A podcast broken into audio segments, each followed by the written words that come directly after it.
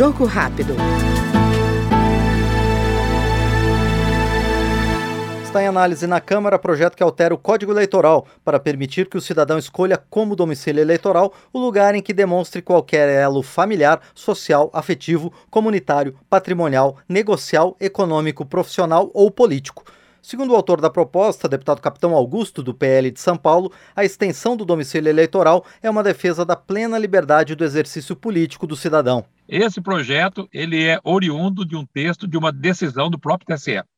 Então, o próprio TSE já, já colocou como moradia e elencou a circunstância em que a pessoa pode alegar é, a sua moradia, a sua residência, para fins de candidatura. Porque é um preciosismo. O brasileiro pode ser candidato em qualquer lugar.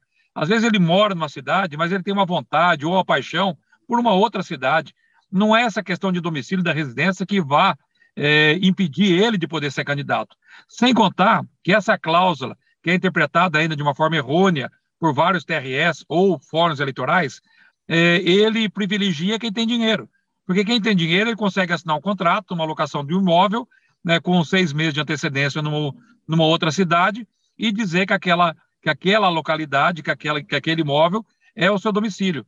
Né? E aqueles que não têm condições, não têm recurso de fazê-lo, não tem como, obviamente, alegar que tem seu domicílio em outra cidade. Então, a melhor coisa que nós temos que fazer, até por uma questão de justiça, é retirar de uma vez por todas essa cláusula que é descabida. Brasileiro é brasileiro em qualquer município do Brasil, em qualquer território. Então, portanto, ele tem todos os direitos de estar saindo candidato. Acabamos de ouvir no Jogo Rápido o deputado Capitão Augusto, do PL Paulista. Jogo Rápido.